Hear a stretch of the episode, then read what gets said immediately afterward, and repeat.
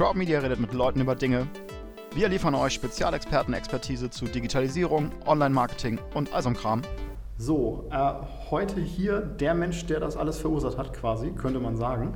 Ähm, denn als Nils mich, was haben wir gesagt, Januar oder Februar mal ähm, gefragt hat, nachdem wir uns auf einer Veranstaltung in Harburg kennengelernt haben, ähm, ob ich nicht Lust hätte, was zum Thema Online-Marketing und Digitalisierung zu erzählen, habe ich gemerkt, ach Mensch, Podcast, dem müsste man mal wieder eine Chance geben. Ähm, Nils hat dem Thema mehr als eine Chance gegeben, denn Nils ist jetzt seit einem Jahr dabei und anders als wir von Crowd Media, die zwar schon seit sechs, sechs Jahren dabei sind, allerdings auch mal fünf Jahre Pause gemacht haben, ähm, ist er sehr, sehr regelmäßig und hat jetzt, wie ich gerade gelernt habe, 26 Episoden, also alle zwei Wochen eine, ähm, auf seinem Podcast Wege der Digitalisierung. Ich hatte ihn letztens angehauen, als wir uns mal irgendwie wieder über den Weg gelaufen sind und gesagt, Mensch, erzähl doch mal vielleicht, wenn du magst, wir machen sozusagen mal den Re-Podcast, das Rückspiel oder wie auch immer man das nennen möchte. Was hast du erlebt? Was ist sozusagen das, was für dich in 26 Mal Digitalisierung bei rausgekommen ist? Ja, also hallo, vielen Dank, dass ich äh, hier bin und dass ich mal der bin, der erzählt. Ähm, ich erzähle einfach ganz kurz, wer, wer ich bin, so drei mhm. Worte, damit, das, äh, damit man das einsortieren kann. Also ich bin Nils, ich ähm, bin Geschäftsführer von den Lineizers, wir entwickeln Software und im Prinzip ist das der Grund, weswegen ich meinen Podcast angefangen Digitalisierung, Software, irgendwie geht das so Hand in Hand, äh, könnte man sagen. Und als ich die Lineizers vor zwei Jahren gegründet habe, habe ich gemerkt, alle reden über Digitalisierung. Und dann habe ich ganz interessiert mal nachgefragt, was ist denn das aus eurer Sicht? Und habe gemerkt, wenn ich fünf Leute frage, bekomme ich acht Antworten. So, also die Antwort, was es Digitalisierung gibt, ist anscheinend nicht. Zumindest war das mein Bild von einem Jahr, als ich gestartet bin mit dem Podcast. Einerseits wollte ich herausfinden, ob es die eine Antwort gibt und wenn nicht, wollte ich zumindest viele coole Geschichten sammeln, was das denn alles sein könnte. Und das war, das war der Grund, wie dieser Podcast entstanden ist. Du hast gesagt, 26 Folgen, also die 26. geht nächste Woche online. Aufgenommen und produziert ist sie. Und ich habe wirklich über Adam und Eva, Gott und die Welt interviewt. Ich habe also Einzelcoaches, ich habe den Geschäftsführer vom TÜV, ich habe kleine Unternehmen, ich habe Konzerne. Also ich habe da wirklich ganz, ganz spannende Leute kennenlernen dürfen. Und die haben alle ganz spannende ähm, Sachen erzählt, was Digitalisierung ist. Und es gibt einen roten Faden, den ich jetzt so sehe nach einem Jahr, und es gibt aber auch ganz viele Einzelaspekte. Und von daher, ich kann das schon vorwecken, wie die eine Antwort habe ich nicht, auch nach einem Jahr nicht. Auch wahrscheinlich nach drei Jahren, vier Jahren, fünf Jahren vielleicht nicht. Ich gehe davon aus, ja. Genau. Und was ist der rote Faden, der sich für dich so entwickelt hat? Also ich, ich nenne es Veränderung. Also Veränderung ist der rote Faden, der sich durchzieht und ähm, Digitalisierung ist ein Menschenthema und hat eigentlich erstmal wenig mit Technik zu tun. Das ist so das, was ich eigentlich aus jedem einzelnen Gespräch wieder rausziehen konnte. Ähm, ich habe gerade gestern auf dem äh, Innovation, Hamburg Innovation Meetup äh, genau einen Vortrag zu dem Thema gehalten. Da wurde mir auch die Frage gestellt, ähm, ob ich erzählen würde, Best of ein Jahr Podcast. Und äh, von daher kann ich jetzt einfach so ein bisschen mich an meiner Präsentation von gestern langhangeln und einfach mal meine Erkenntnisse aus diesem Jahr erzählen. Ja, sehr gerne.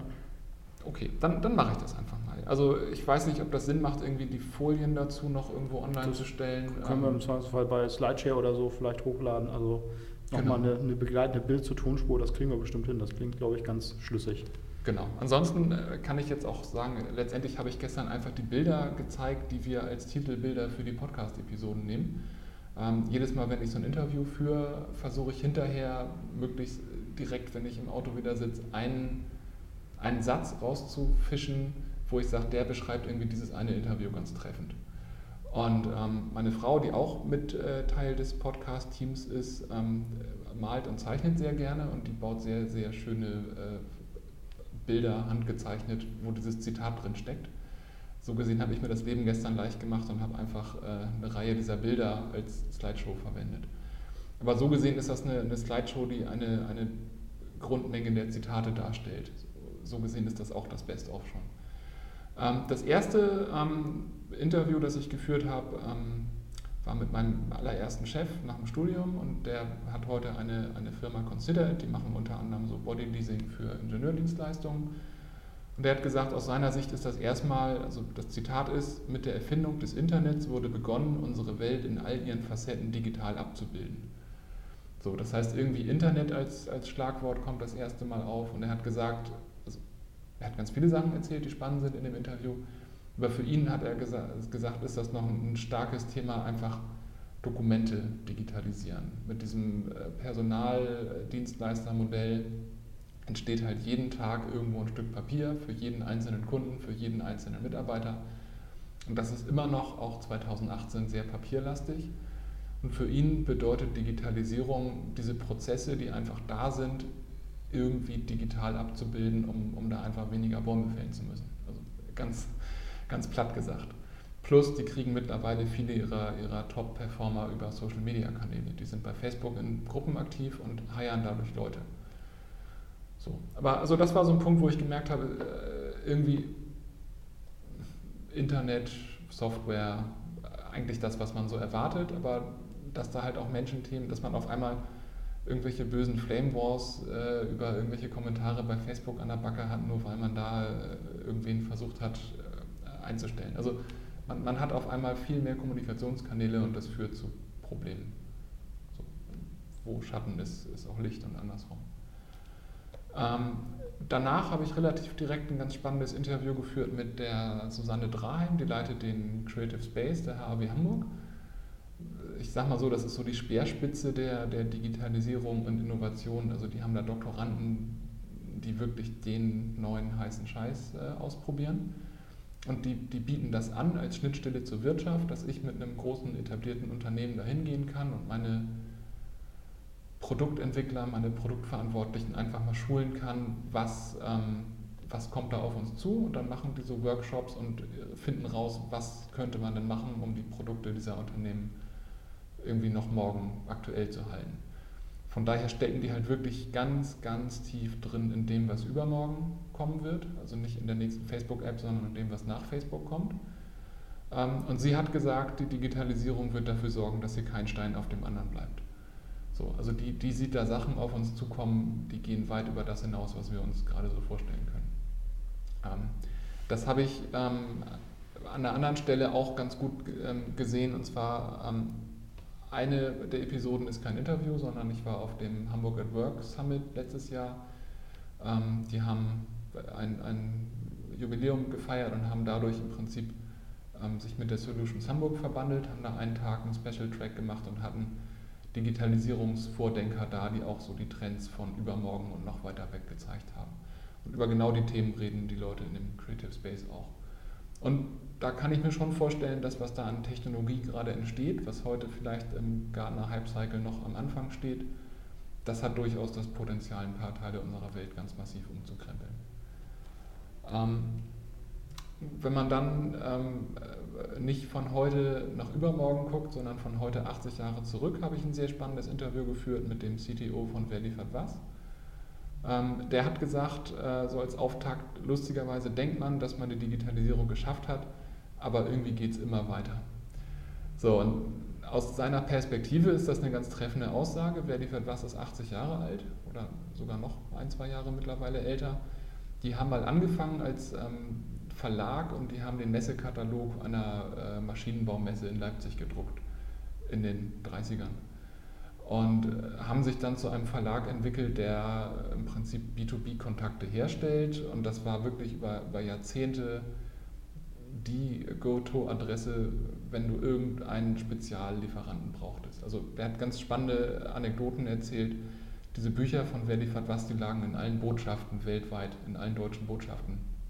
Und wenn irgendein ausländischer Mensch, der irgendwie mit einem deutschen Speziallieferanten in Kontakt kommen wollte, die Adresse haben wollte, dann sind die in die deutsche Botschaft gegangen und haben sich da den Jahresband von Wer liefert was rausgekramt. So, dieses Geschäftsmodell haben die heute noch, nur dass die keine Bücher mehr drucken. Das ist eine reine Online-Plattform. Und dahin sind sie gekommen über Zwischenschritte, dass sie das erstmal über CD-ROMs vertrieben haben, dass sie dann den äh, Leuten die CD-Laufwerke gleich mitverkauft haben, weil das noch keiner hatte. Ähm, angeblich, ich habe das nicht verifiziert, war Verifat was die erste deutsche Firma, die online Geld verdient hat, weil die in den 90ern schon die Anzeigen auch digital verkauft haben. Also ein sehr, sehr etabliertes, altertümliches Geschäftsmodell, das aber mehrere Wellen der Digitalisierung überwunden hat. Und heute stehen Sie an dem Punkt, wie können Sie das Geschäftsmodell auf den Kopf stellen, um auch morgen noch Bestand zu haben. So, von daher hat er auch gesagt, natürlich ähm, haben wir irgendwann mal Druckmaschinen im Keller gehabt und deswegen haben wir über Jahrzehnte Buchdrucker ausgebildet und wir haben heute noch Leute hier sitzen, die haben mal bei uns in den 70ern Buchdrucker gelernt. Wir drucken aber keine Bücher mehr. Das heißt, irgendwie mussten wir es schaffen, diese Leute mitzunehmen in die neue Welt, die eine völlig andere ist als zu Beginn. Und auch das ist Digitalisierung, dass die Leute sich mitentwickeln müssen, verändern müssen, weil die Unternehmen sich entwickeln müssen hätten die an ihrem Verlagswesen festgehalten, wären sie heute schon lange insolvent. Ähm, so, das war so das, es war auch eins der ersten Interviews, die ich geführt habe und es war eins der ersten, wo halt sehr, sehr klar rauskam, eigentlich betrifft das Thema die Menschen. Also Tools und Facebook und WhatsApp und so weiter. Ja, ist eine schöne Sache, aber eigentlich betrifft es die Menschen, die es anwenden und das verändert eigentlich alles. Ähm, wenn ich dann weitergehe, habe ich ähm, eine ähm, Frau Carlsen interviewt, die, die ist Coach und begleitet Unternehmen bei genau diesen Transformationsprozessen. Und die hat gesagt, ähm, Technik treibt Kultur und es gibt immer technische Fortschritte, aber es ist nie so schnell gegangen wie heute. So, und das heißt, im Prinzip, äh, ja, Technik ist immer der Treiber. So eine Kultur wandelt sich nicht einfach so, weil Leute morgens aufstehen und sagen, ich habe Bock, irgendwie mal was anders zu machen, eigentlich wehren sich die Leute gegen Veränderung. Das, das ist nur menschlich, dass keiner von sich aus Änderung will. Aber die Technik treibt das und wir müssen irgendwie damit umgehen. Und was sie gesagt hat, das war eigentlich schon immer so, das ist nichts Neues, aber die Technik entwickelt sich heute immer schneller und damit ähm, kommen diese Änderungen immer schneller auf uns mhm. zu. Und das ist, äh, da, also das von der Wer liefert was äh, von dem Interview und das zusammen. Das ist eigentlich so meine Quintessenz, was ich auch sagen würde, was aus diesem ganzen Podcast sich so ergeben hat. Es wird immer schneller und die Leute müssen das mitmachen. Und alle Probleme, die wir haben und alle Chancen, die wir haben, leiten sich eigentlich davon ab. Ähm, wenn ich dann weitergehe in meiner Präsentation, äh, bin ich bei dem Interview von ähm, Christiane Brandes-Fisbeck, die äh, coacht auch Unternehmen äh, in die Richtung, wie man das umsetzen kann. Die hat auch einen sehr spannenden Lebenslauf in der Richtung. Die ist mal sehr jung nach dem Studium Chefredakteurin ähm, geworden für eine Sendung bei Vox.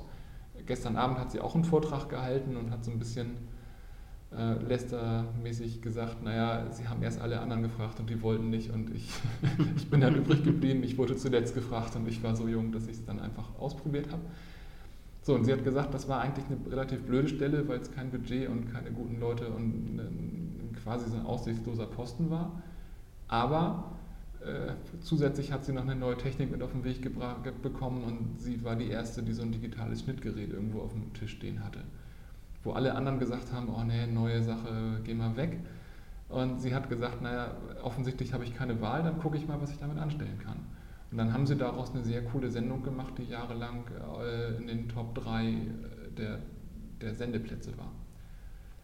Ähm, so, und sie hat gesagt, im Prinzip ist das aber auch so ein, so ein Thema. Äh, Veränderung ist genau das Thema, weswegen sie auch in Unternehmen reingerufen wird. Und du hast immer die eine Hälfte der Leute, die sagt, ähm, coole neue Technik, ich gucke mal, was geht.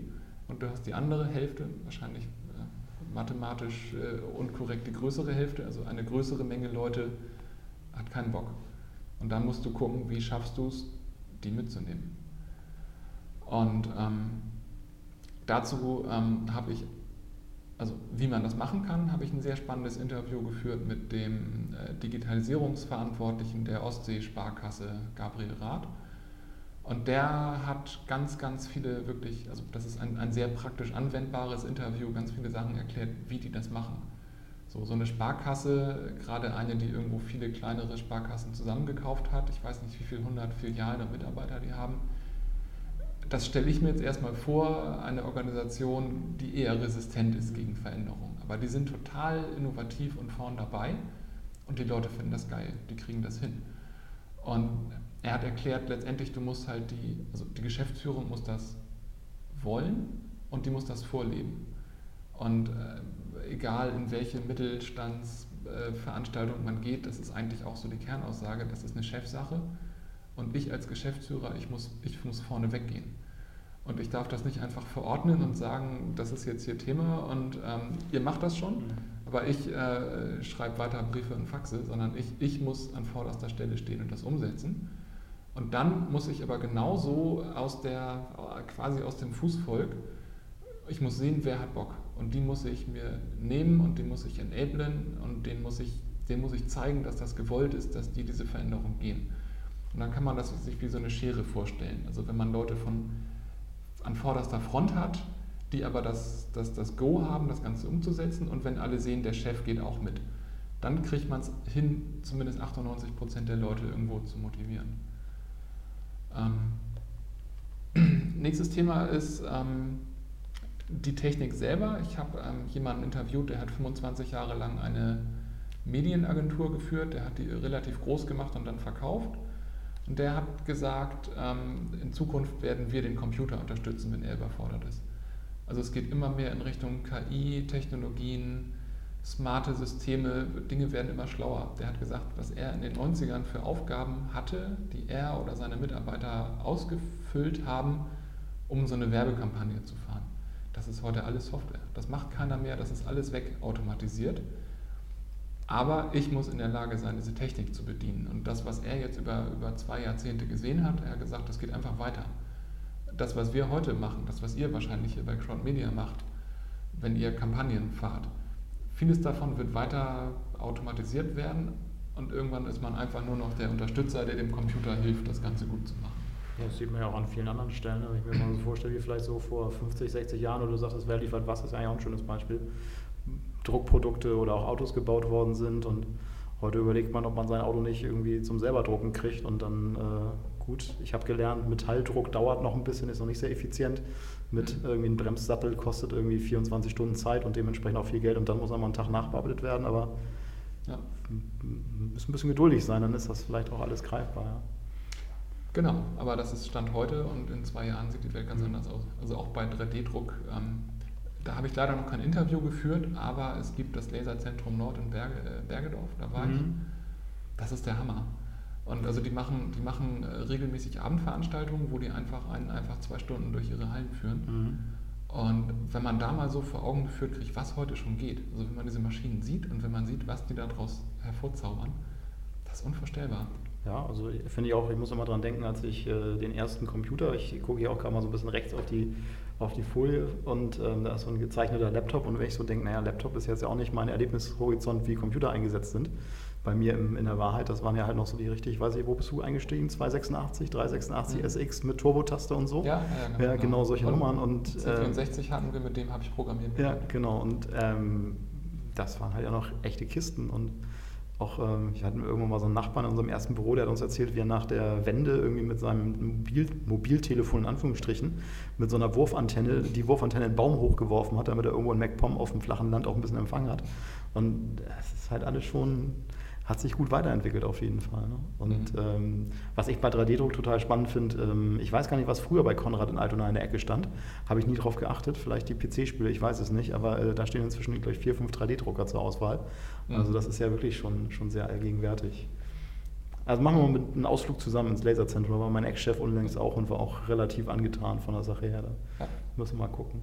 Ja, das sind coole Leute. Also, und also das läuft alles. Es gibt, ich weiß nicht, ob das relevant ist für eure, für die Hörer, die hier zuhören. Ähm, es gibt das Mittelstandskompetenzzentrum von der Handelskammer. Mhm. Die machen viele spannende Veranstaltungen. Ähm, und die laden auch regelmäßig zu diesem Laserzentrum ein. Also das ist genau einer, einer der ähm, Wegpunkte von denen. Mhm. Und also wenn man, also ich gehe davon aus, wer hier zuhört, hat irgendwie ein Interesse an Digitalisierung. Und dieses Mittelstandskompetenzzentrum richtet sich halt genau an den Mittelstand und versucht denen zu vermitteln, wie man digital werden kann. Mhm. Ähm, also könnte eine ganz gute Quelle sein. Genau, probieren wir den Link mit, mit reinzuwerfen. Ja.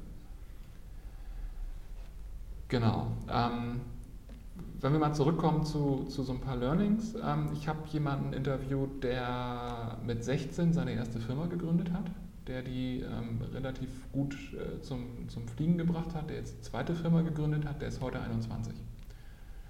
So, also der hat, äh, während er sich auch nebenbei aufs Abi vorbereitet, hat irgendwie Investoren aufgerissen und eine Produktion in China aufgebaut und eine Produktentwicklung äh, begleitet. Also wahnsinnig beeindruckend.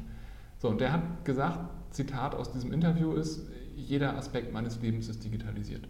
Er hat gesagt, ich habe das nie anders kennengelernt. Für mich, also ich bin quasi mit dem Handy in der Hand geboren worden und ich habe nie was anderes als einen Laptop gehabt. Also all das, was wir noch gesehen haben und was, wo andere Leute noch ganz andere Sachen erlebt haben in ihrer Jugend, das, das kennt er alles nicht.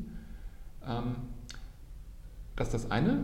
Andererseits hat er gesagt, wenn es wichtig ist, setze ich mich lieber ins Auto und rede persönlich mit den Leuten.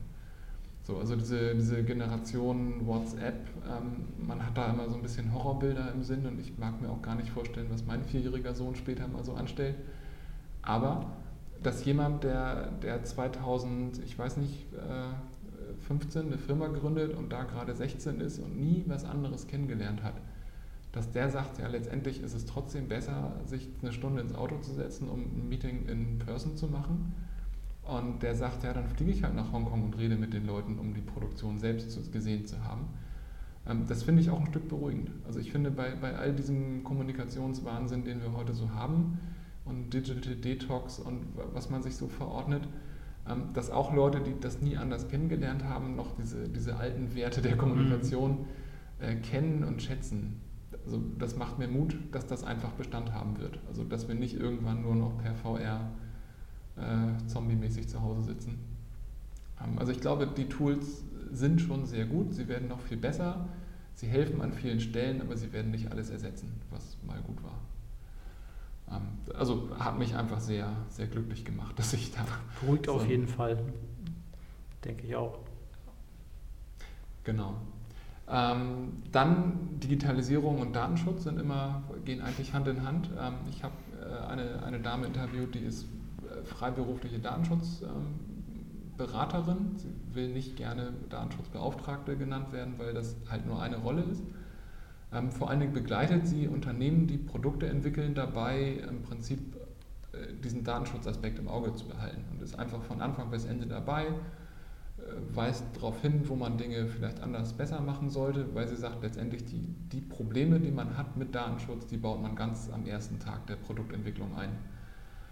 So, und sie hat gesagt, heute stellen wir die Weichen, mit denen wir die Spielregeln der nächsten 30 Jahre festlegen. So, da ist diese Datenschutzgrundverordnung gerade in aller Munde und aller E-Mail-Inboxen gewesen. Ähm, und ähm, ja, dann muss man sich einfach bewusst sein, heute ist da viel, viel Wildwuchs und also die großen vier Konzerne gestalten da gerade relativ frei unsere Welt und ähm, da müssen wir einfach gucken, welche Welt wollen wir haben, in welcher Welt wollen wir in 20 Jahren leben und das müssen wir heute steuern. Also wenn wir überhaupt noch die Chance haben, irgendwas zu steuern, dann müssen wir das heute tun. Ähm, fand ich auch interessant, ähm, aber letztendlich macht das einfach Sinn, äh, wenn man sich vorstellt, diese, diese Geschwindigkeit wird einfach immer schneller. Mhm. Irgendwann kann man das Ding nicht mehr, nicht mehr lenken. Wenn wir mit 380 auf der Autobahn fahren, dann ist die Richtung relativ fest vorgegeben. Mhm. Ähm, Thema Veränderung, ich habe es in diesem Wer liefert was ähm, schon gesagt, Leute müssen sich mitentwickeln und ähm, es gibt immer diese Angst, auf die man an jeder Stelle trifft, ähm, dass die Digitalisierung uns die Arbeitsplätze wegnimmt und dass Leute arbeitslos werden und das alles wegfällt.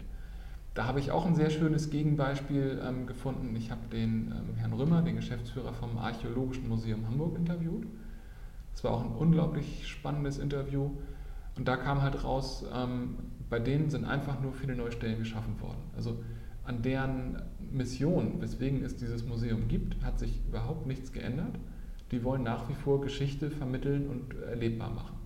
Das haben die vor Jahrzehnten gemacht, das machen die heute, das werden sie auch in 20 Jahren noch tun. Und auch da ist die, die Bandbreite, was Digitalisierung eigentlich ist, unglaublich breit. Das fängt damit an, dass sie jemanden haben, der die, der die Archive und die, ähm, die Artefakte digitalisiert. Ähm, den hatte ich gerade vorgestern, wenn wir im Büro sitzen und die haben auch einen Podcast, das Hafenradio, und da werde ich auch demnächst ähm, äh, zu Gast sein. Und der hat mir erzählt, was die für, für coole Leute jetzt gerade da sitzen haben, die, die den, äh, den Fotobestand seit 1800, also seit es Fotos gibt. Das wird digitalisiert. Und also total cool, das sind Leute von den Elbe-Werkstätten, die so auf dem ersten Arbeitsmarkt wenig, wenig Chance haben, aber die sind total glücklich und also die gehen da jeden Tag glücklich zur Arbeit, digitalisieren Fotos und gehen da voll drin auf. So, aber das ist halt im Prinzip das, was ich in dem allerersten Interview hatte. Irgendwie geht es darum, Papier digital zu machen. Mhm. So, der nächste Schritt ist, dass er sagt, dann kann man aber überlegen, was kann ich denn daraus machen, um Mehrwerte zu schaffen. So, und es gibt an ganz vielen Stellen in Hamburg irgendwelche Infospots, wo, ähm, wo man auf irgendwelchen äh, Bildschirmen Informationen zu Grabungsstätten haben kann. Also die graben wirklich überall in Hamburg, überall wo was Neues gebaut wird, gehen die erstmal hin und machen eine, eine kleine Grabung. Und also gerade in Harburg, wo wir Leinhasers ja auch herkommen, ähm, ist unheimlich viel spannende Historie noch zu finden. Und so, also auf diesem Bild, das ich hier äh, gerade vor mir habe, ist, ist ein Knochen zu sehen, der Hallo sagt. Und zwar haben die ähm, ein, ein IoT-Device äh, quasi gebaut. Das ist ein Knochen, ein Wahlknochen, mit dem man, äh, indem man ihn irgendwie hin und her bewegt, den kann man als Eingabeinstrument benutzen, um irgendwo so eine 3D-Ansicht von einem äh, altertümlichen Wal irgendwo zu bewegen. Total cool, irgendwie spielerisch, irgendwie Digitalisierung. Letztendlich ähm, vermitteln sie einfach die Informationen nur viel besser dadurch. Mhm. Und dann haben sie eine riesengroße Social-Media-Ecke aufgebaut und vieles von dem, was sie eh immer getan haben, erreicht jetzt Leute aus ganz Deutschland. Und er hat gesagt, jetzt kommen Leute aus München angereist, um sich eine Sonderausstellung mit denen anzugucken. Die hätten vor 20 Jahren überhaupt nie erfahren, dass es hier eine Sonderausstellung gibt. Und ähm, so gesehen haben die einfach neue Stellen geschaffen, die dieses, ähm, diesen ganzen Social-Media-Teil ähm, bearbeiten ähm, dafür ist aber niemand weggefallen. Also die haben nicht irgendwen anders rauswerfen müssen. Die haben einfach nur auf ganzer Linie gewonnen durch die Digitalisierung. Und auch das finde ich einfach schön, solche Beispiele zu finden, um halt zu sagen, natürlich fallen Sachen weg. Es sind aber in, in unserer Geschichte immer Dinge überflüssig geworden. Heute braucht niemand mehr einen Hufschmied, weil niemand mehr Pferde auf seinem äh, Bauernhof hat. Ähm, niemand braucht mehr Leute, die äh, Dampfmaschinen bauen, weil wir in unseren Fabriken keine Dampfmaschinen mehr haben. Also das war immer da, es wird immer schneller, aber es entstehen auch einfach an vielen Stellen neue, neue Jobs, ohne dass dafür alte wegfallen. Fand ich, fand ich einfach motivierend, das so zu sehen. Ähm, anderes Thema, äh, Digitalisierung. Ähm, ich habe natürlich, wir sind Softwareentwickler, ähm, ich habe mit anderen Softwareentwicklern geredet, und die haben im Prinzip so ein bisschen meine, meine Aufgabe bestätigt. Das fand ich für mich ganz beruhigend.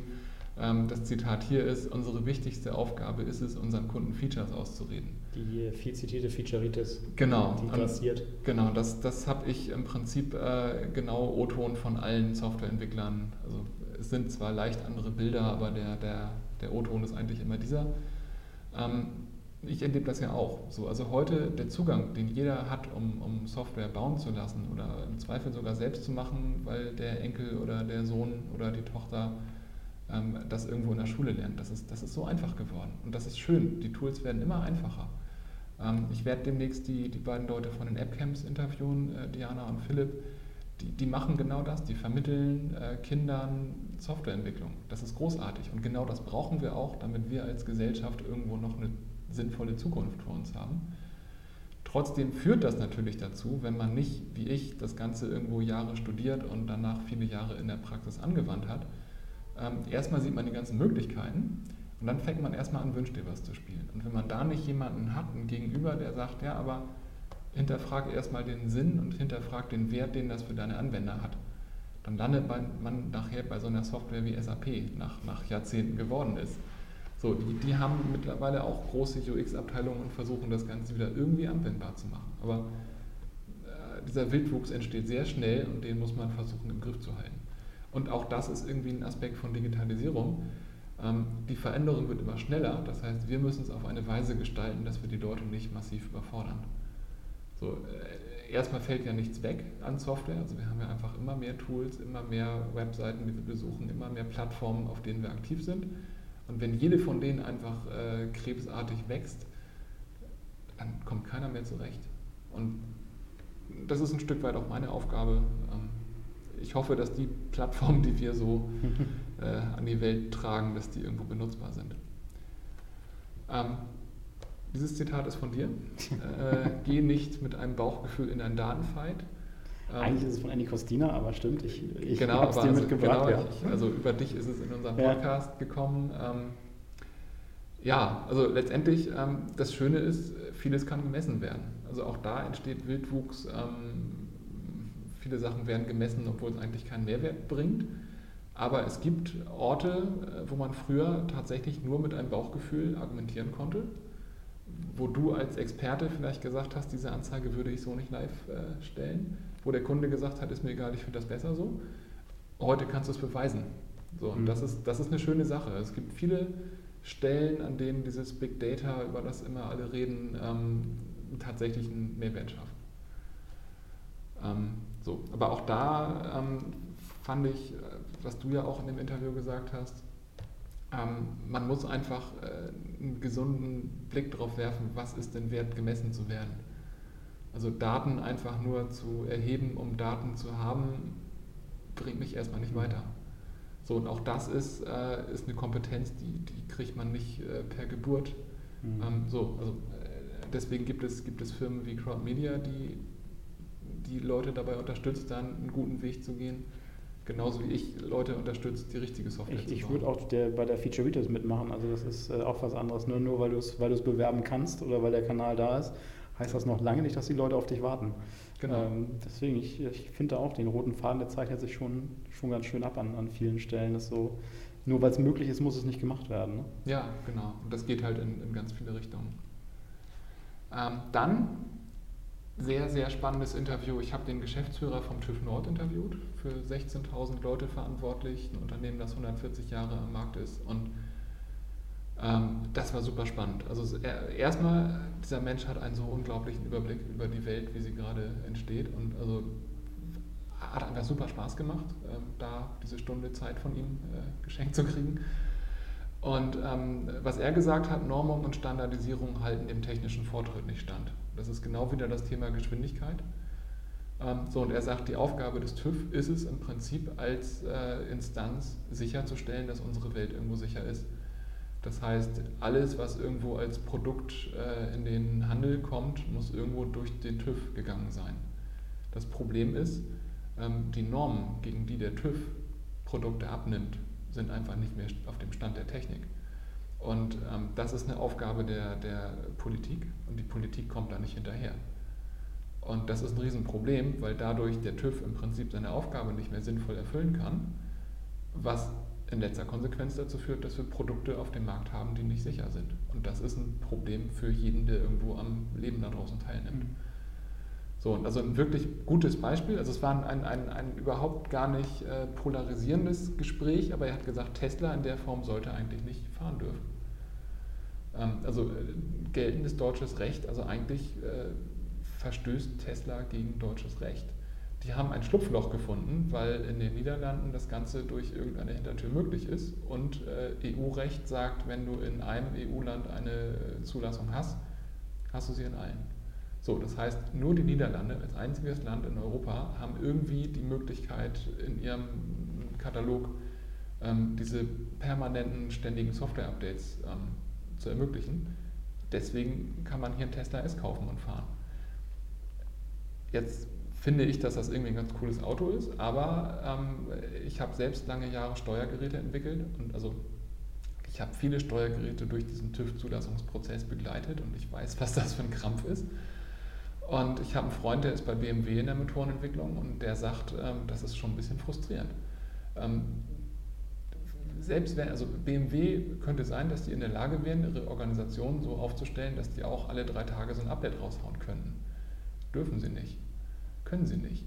Und ähm, auf der einen Seite ist das ein Sicherheitsrisiko für die Leute, die einen Tesla fahren und letztendlich auch für alle Leute, die irgendwo auf einer Straße unterwegs sind, wo auch ein Tesla fährt ähm, einfach weil es diese, diese Prüfinstanz in der Form nicht gibt. Mhm. So, also ähm, ist einfach so. Andersrum ist das ein Wettbewerbsnachteil für alle Unternehmen, die sich einfach noch an dieses geltende deutsche Gesetz halten müssen. Ähm, Tesla spielt da einfach mit, mit, unlauteren, mit unlauteren Mitteln. Und er hat gesagt, also der TÜV wäre sehr, sehr äh, willens und bereit, da irgendwo nach besseren Normen zu prüfen. Und ähm, diese, diese Normen sind ja teilweise genauso alt wie der TÜV, 140 Jahre alte Gesetze. Also das ist nicht mehr Stand der Technik. Aber auch da kommt der, kommt der Gesetzgeber nicht hinterher, diese Normen irgendwo auf den Stand von heute zu bringen. Ähm, wir bilden einen Fachinformatiker aus, ähm, der, also jetzt bei Leinheiser, und der, der Lehr, ich weiß gar nicht, wie der genau heißt, also der, der, der Fragenkatalog, nach dem so ein Fachinformatiker so ein, heute ausgebildet wird, der ist 20 Jahre alt. Also das, das ist unglaublich, was der mir erzählt, was die in der Berufsschule lernen.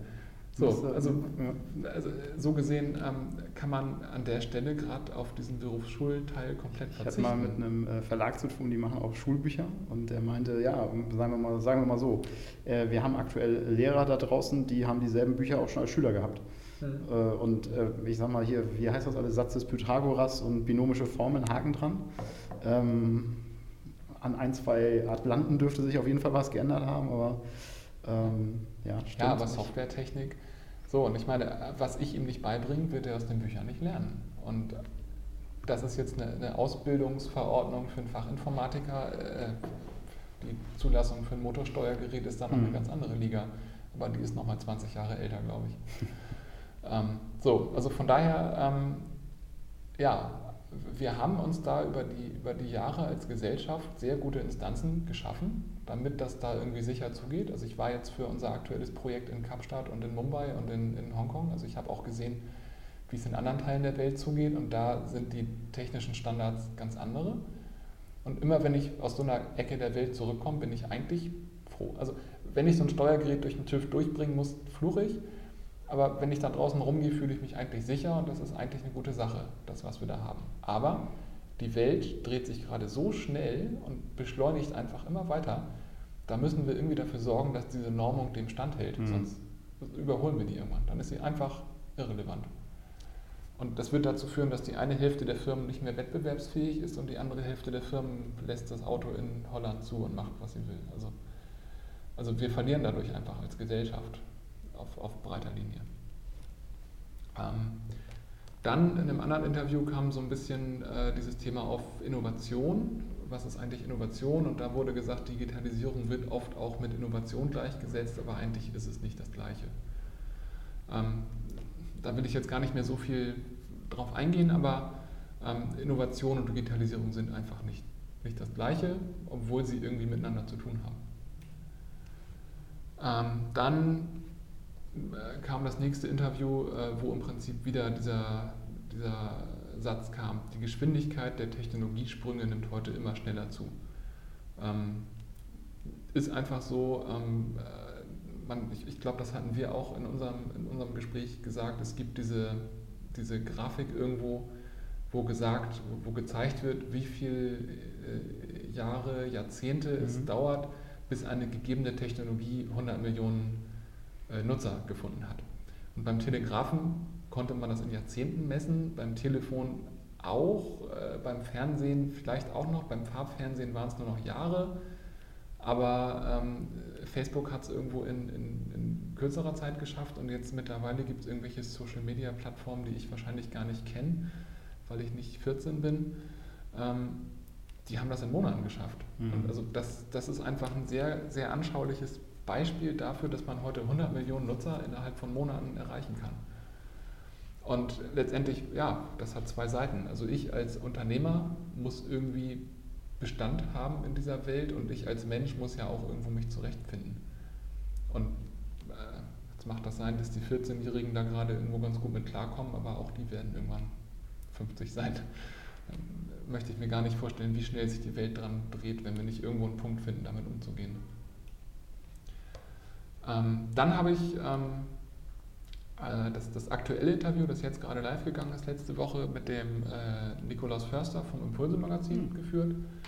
Ist auch eine super spannende Geschichte. Ähm, der war da Chefredakteur und irgendwann äh, gab es ein Management-Buyout und er hat das mit seinem Team übernommen. Also er ist vom, ich sag mal, einfachen Chefredakteur zum Unternehmer, Herausgeber, Geschäftsführer ähm, eines mittelständischen Unternehmens geworden äh, letztendlich sogar eines Unternehmens, das über Unternehmer und für Unternehmer schreibt. Und er hat gesagt, deren, deren Aufgabe seit Beginn war es, Unternehmern Impulse zu geben, daher auch der Name, wohin sich die Welt entwickelt. Und er hat, seine Aussage ist, Digitalisierung stellt ganz einfach Märkte auf den Kopf. Und das hat er selbst erlebt. Die könnten heute keinen Fuß mehr in Land kriegen, wenn sie einfach noch versuchen würden, gedruckte Magazine irgendwo zu verkaufen. Ähm, der Inhalt ist der gleiche geblieben und die Mission ist die gleiche geblieben, aber das, was die heute tun, das sind ganz viele Sachen. Und da ist äh, Magazine drucken immer noch Teil dessen. Also man kann das immer noch als Printmagazin kaufen, aber es gibt es auch als E-Book, es gibt eine App und die machen aber auch Seminare und äh, Bildungsreisen und noch eine ganze Reihe spannender Sachen, die alle irgendwo diese, diese Mission des Unternehmens unterstützen. Und er sagt, das ist auch genau das, was man als Unternehmer heute äh, im Blick haben muss. Es kann sein, dass mein Markt sich über Nacht komplett umkrempelt. Und ähm, das ist das, was Wer liefert was erlebt hat. Das ist das, was ähm, in einem Interview, da bin ich jetzt nicht im Detail drauf eingegangen, aber ich habe den, den Ulrich Zucker, das ist ein Kommunikationsberater, ähm, interviewt und der hat auch gesagt, also ähm, man muss einfach gucken, wie sehr betrifft es den eigenen Markt. Es gibt, an, es gibt immer noch äh, gute Offline-Geschäfte, die machen es richtig, die, die, müssen sich keine Sorgen machen, weil die einfach in ihrem Ladengeschäft einen Mehrwert bieten, den kann erstmal kein Online-Shop abnehmen. Wenn ich aber einfach ein anonymer Laden bin, wo Leute reingehen, sich drei Sachen kaufen, wieder rausgehen und zu mir keine Beziehung haben, zu meinem Laden keine Beziehung haben und ich da sonst nichts mache, kann das sein, dass morgen mhm. irgendein Online-Shop das Ganze günstiger anbietet und ich weg vom Fenster bin. Und so genauso muss man da einfach, da gibt es einfach nicht den Masterplan zu sagen, diese Branche wird sich übermorgen überholt haben und diese Branche nicht. Aber ich muss einfach sehr genau gucken, was ist mein, was ist der Wert, den ich schaffe. Und dann muss ich gucken, wie sehr ähm, stehe ich irgendwo in, in der Gefährdung, dass das Ganze übermorgen irrelevant geworden ist. Ähm, ja. So, dann kommt jetzt in meiner Präsentation äh, eine Folie, wo ich dann die Frage stelle, und was ist jetzt diese Digitalisierung? Ähm, ein Jahr später. Ähm, ich muss sagen, ich habe, also im Prinzip habe ich bewiesen, dass es die eine Antwort nicht gibt. Also mit der These bin ich ja gestartet und ich habe ganz viel gelernt, ich habe ganz viele spannende Leute kennengelernt und ähm, ich habe dann ähm, mich selbst interviewen lassen sozusagen. Also meine Frau, hatte ich ja schon gesagt, ist Teil des, des Podcast-Teams.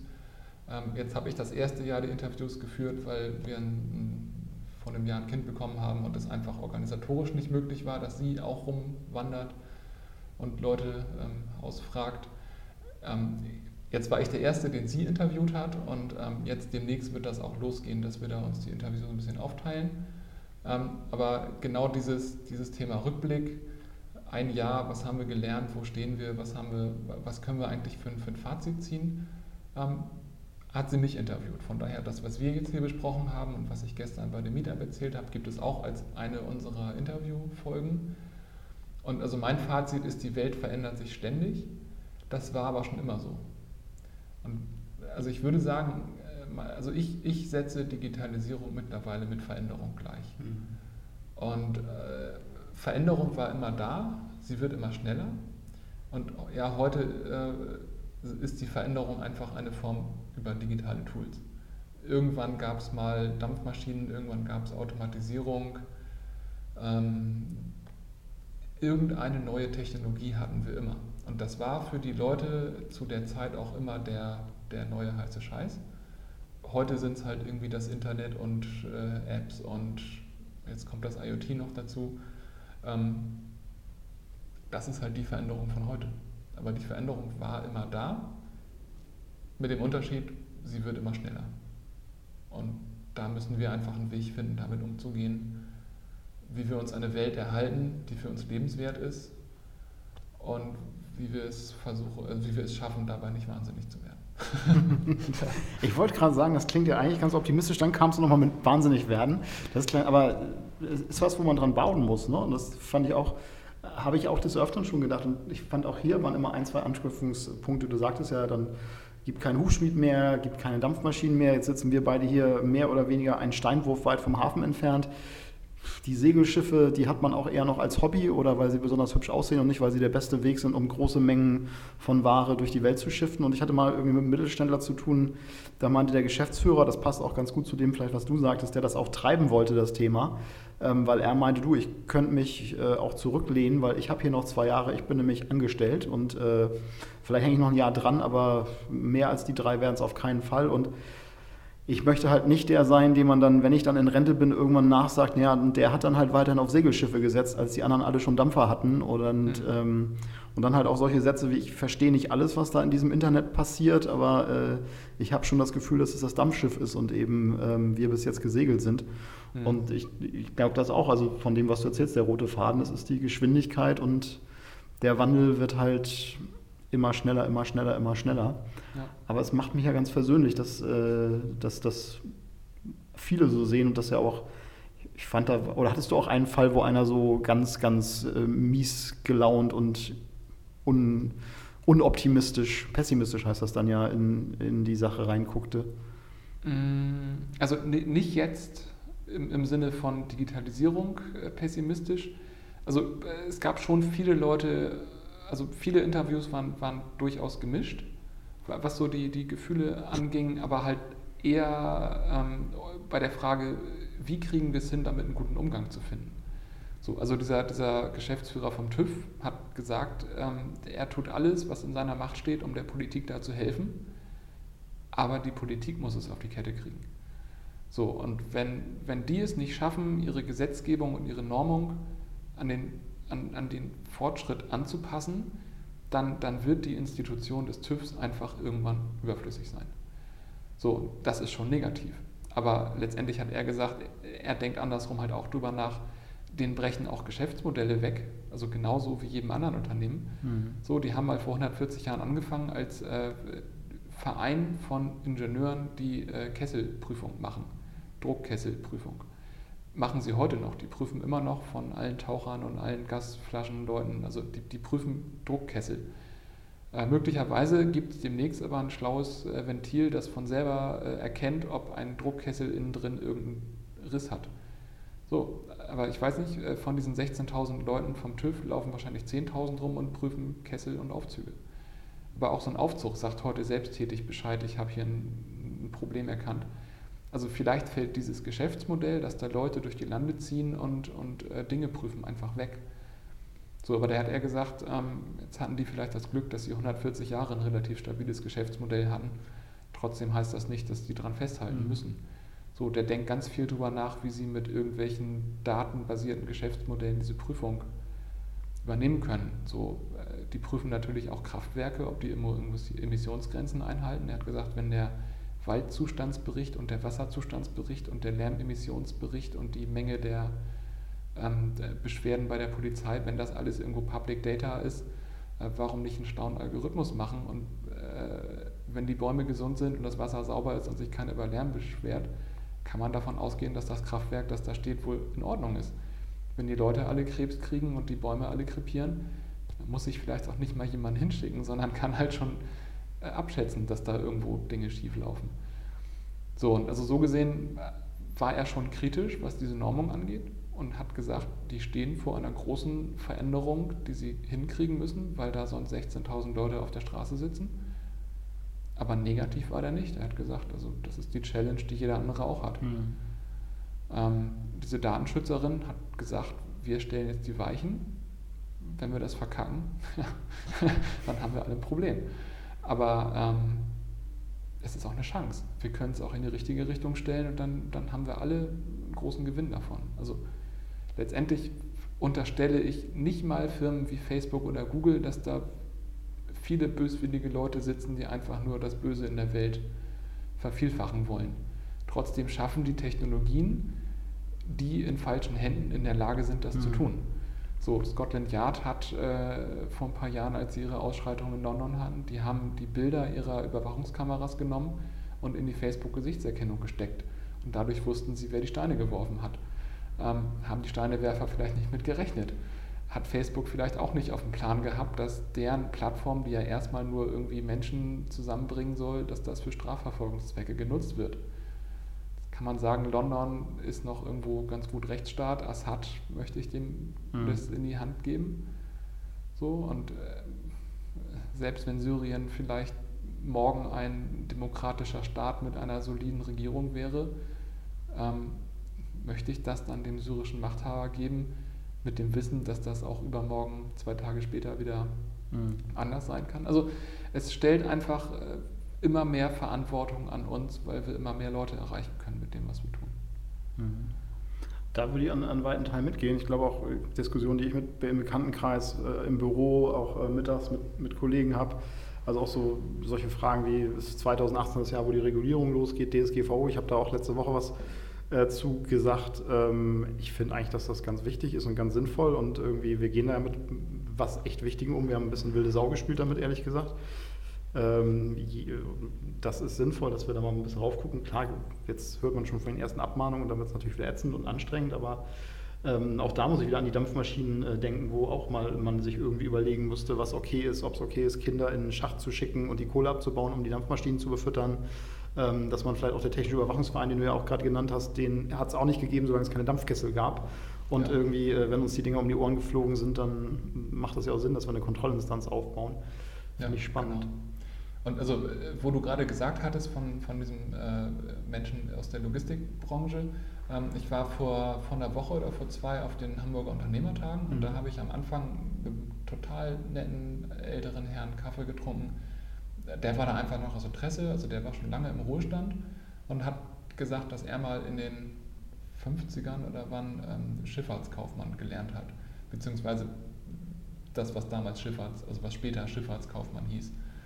So, und er hat gesagt, ja, Digitalisierung, da reden jetzt alle irgendwie drüber, als wäre das das große Ding. Ähm, es ist eine große Veränderung, aber seiner Meinung nach ähm, war der, der Euro-Container die größte Veränderung, mhm. die, die unsere Gesellschaft oder die die Welt bewegt hat. Ja. Also natürlich passieren auch in der Digitalisierung heute große Änderungen, die vieles umkrempeln und vieles ja, einfach auf den Kopf stellen. Aber er hat gesagt, als er gelernt hat, sah der Hafen so aus, dass da jeden Morgen mhm. Zehntausende Leute hingingen und an einer Ecke standen und die Räder wussten, welches Schiff einläuft. Und dann haben die ihre Vorarbeiter losgeschickt und gesagt, heute brauchen wir 20, heute brauchen wir 10, heute brauchen wir 40 Leute. Und dann haben die Tagelöhner gefunden und dann haben die angefangen, die Schiffe auszuladen. So, und da gab es die, die Stetigen, die jeden Tag da waren und die Unstetigen, die das irgendwie als Nebenjob gemacht haben, die eigentlich studiert haben, aber mal ein paar Tage im Hafen gearbeitet haben. Aber das war, das war der Job im Hafen und das war auch einer der Jobs in Hamburg. So, und dann kam das erste Schiff mit dem äh, Euro-Container in den Hafen gefahren. Heute, wie viele Leute stehen noch im Hafen und warten tagelöhnermäßig drauf, um äh, Schiffe zu entladen? Äh, heute haben wir in Altenwerder Terminals, da gibt es gar keine Menschen mehr. Ja, also ich, äh, ein paar Freunde von mir arbeiten im Hafen, Containerbrückenführer und Festmacher und solche Sachen. Das ist schon überschaubar, was da an, an Menschen unterwegs ist. Ne? Und läuft aber auch 24-7. Und ja. habe ich gerade mit einem Seminarteilnehmer in München unterhalten, der konnte sich das gar nicht vorstellen, dass das schön aussieht, weil ich, war noch nie in Hamburg, habe ihm erzählt, das ist ganz geil, das ist an der Elbe und drüben sind die großen Terminals immer beleuchtet. Das muss doch voll nervig sein, wenn da mal Licht ist. Ich so, nee, sieht echt ganz geil aus, aber es ist halt auch wirklich jeden Tag im Jahr 24-7, Schiff rein, Schiff raus. Mein Nachbar ist Kapitän, der kommt auch um die Welt, aber ist, glaube ich, auch ganz anders als das, was was mal Kapitän vielleicht vor 20, 30 Jahren war. Und das finde ich gut, ähm, was du da, oder auch spannend, was du da sagst, weil ich habe auch gerade was gelesen, habe ich auch schon ein paar Mal Leuten von erzählt, Attention Merchants, so ein bisschen die Geschichte der letzten 180 Jahre Werbefinanzierung. Und da waren halt auch ganz, ganz viele spannende Sachen dabei, was man nicht alles äh, so als selbstverständlich erachtet, es war mal alles werbefrei. Ach so, ja, ist nicht mehr meine Lebensrealität. Ich bin, ich habe nicht in den 50er Schifffahrtskaufmann gelernt, das ist halt eher so der Jahrgang, wo meine Eltern geboren sind, so ungefähr. Mhm. Ähm, die haben halt auch ein ganz anderes Hamburg kennengelernt und eine ganz andere Welt und ähm, klar sieht man immer so seine eigene Perspektive als, oh, das ist jetzt, wie war es immer so, alles, was du bis 16 kennenlernst, ist, so, ist alles noch wow, spannend und danach ist es so ein bisschen so, oh, früher war alles besser. und, ähm, aber dadurch, dass man selten mal 110 wird, weiß man halt nicht mehr, wie es damals war. Finde ich irgendwie eine sau interessante Perspektive. Mhm. Und ich glaube wirklich, dass so ähm, das auch einiges mit, mit der Welt gemacht hat. Ja. Nils, vielen Dank. Oder möchtest du noch letzte Worte noch ergänzen, irgendwas, was du unbedingt loswerden willst? Äh Nein, ich glaube, Alles ich gesagt? habe ganz viel erzählt. Also ich Ja. könnte wahrscheinlich noch zwei Stunden irgendwie. Aber das sollt ihr sich mal schön, das sollt ihr euch mal schön alle selber anhören. Denn Nils macht Ja. auf jeden Fall weiter. Die nächsten Sachen, habe ich schon gehört, sind in der Pipeline. Genau. Obwohl du das Gefühl hast, dass deine These bestätigt ist, hörst du nicht auf. Deine Frau legt jetzt auch los, also ihr habt scheinbar noch was. Dementsprechend hört euch auch die Wege der Di- Digitalisierung von Nils und ich weiß nicht, wie deine Frau heißt, Rike. von Rike an und da wird es auch weitergehen und ja, vielen Dank für deine Zeit und euch viel Spaß beim Hören. Wie immer am Ende das Angebot, wenn ihr Fragen habt, wenn ihr sagt, darüber sollten wir mal reden, dann meldet euch. Ähm, wie gesagt, wir haben von vielen Sachen Ahnung und von allen zu allem auf jeden Fall auch eine Meinung und dementsprechend würde ich mich freuen, von euch zu hören und euch einen schönen Tag. Bis denn. Ciao. Tschüss.